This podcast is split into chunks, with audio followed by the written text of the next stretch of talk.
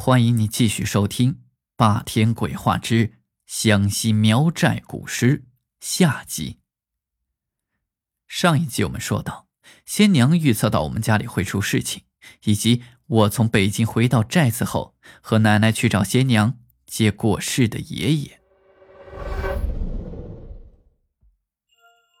我六岁的时候就已经出了寨子门了，仙娘是不可能知道的。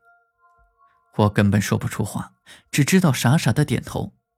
可我又突然反应过来，这不是真的爷爷，这只是爷爷的魂而已。我紧接着又说：“是啊，爷爷，我来看你了，你还好吗？”“我很好呢，只是很惦记你们。我都曾来看过你的，只是你不知道而已。你奶奶每次来呀，我都问她。”你怎么不来？他都不说，我都知道的。你肯定不相信张婆，你不相信他能找到爷爷来和你说话。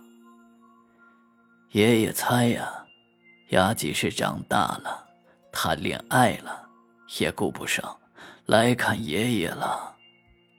我有些不好意思了，我又问爷爷说：“爷爷，你可有在下面看到我外公呀？”我妈妈说，请过他很多次，都请不上来。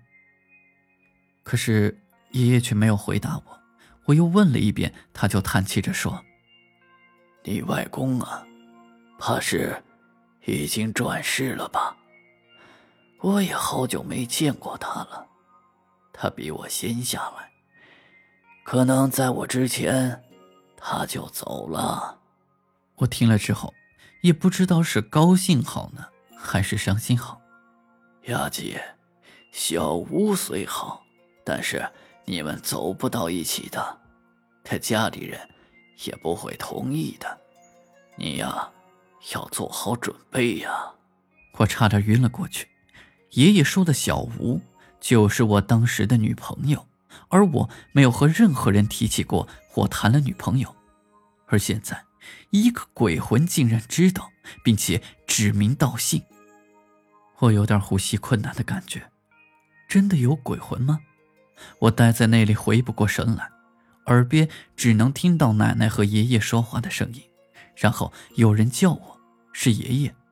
这次回北京去，直接从家坐火车走，别先去长沙，然后再坐飞机。爷爷怎么会知道长沙还有飞机？他一辈子都没有出过苗寨啊！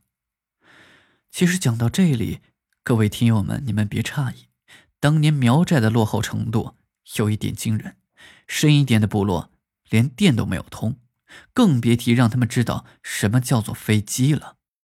亚吉呀，你到了北京，把张婆给你的符贴上。你火焰低，容易招不干净的东西。虽然是咱家都落了蛊，可还是要个符好些。叫你妈去打个扶手链戴上一年，把火焰弄高点。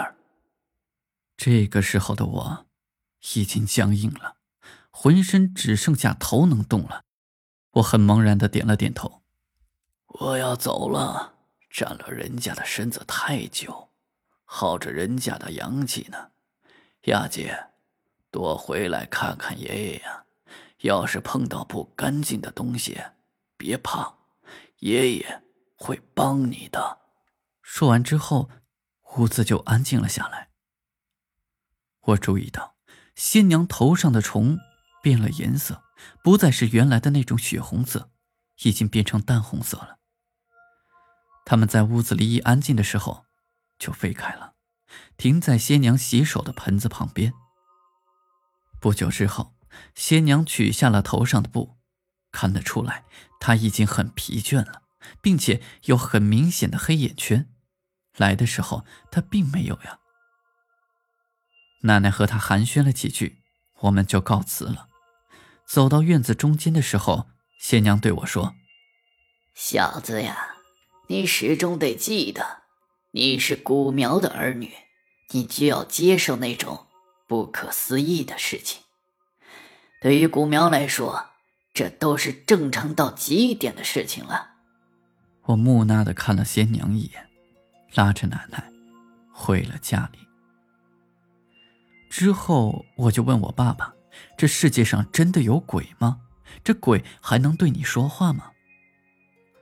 爸爸对我说：“可能那是鬼魂，但不可能直接跟你说话，他得通过某种介质，而仙娘就充当了这种介质。他们养的虫子平时四处都吸取灵的气息，于是他们很容易就能充当这个介质。”这件事情对我冲击力很大，我曾经对我的同事说过，却没有一个人肯相信。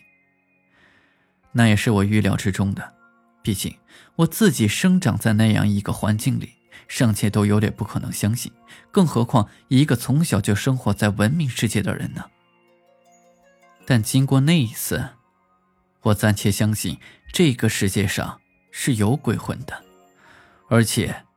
能和他们交流，而不单单是交流，他们甚至可以进入人的身体，变成那个人。哦，对了，补充一下，我从家里回到北京的第二个月，我就被调来了长沙，而我的女朋友也举家移民到了国外，我们分手了。这一切都如那个仙娘和我爷爷预料到的一模一样。好了。湘西苗寨古尸的故事讲到这里就结束了，我是霸天，我们下集再见。